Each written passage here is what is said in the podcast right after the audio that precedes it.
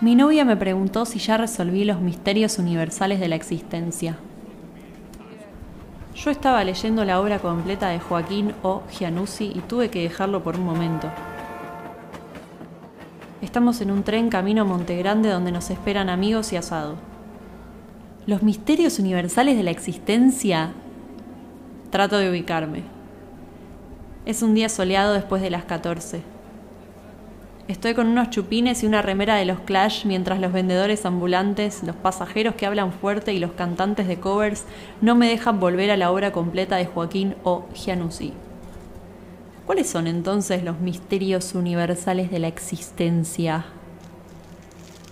Alguien vende chocolates. Decidí comprar algunos para no caer al asado con las manos vacías y llevar un postre. Ahora tengo marca, prestigio, calidad. Los misterios universales de la existencia. Una señora con tres niños alrededor me pide el asiento. Se lo doy.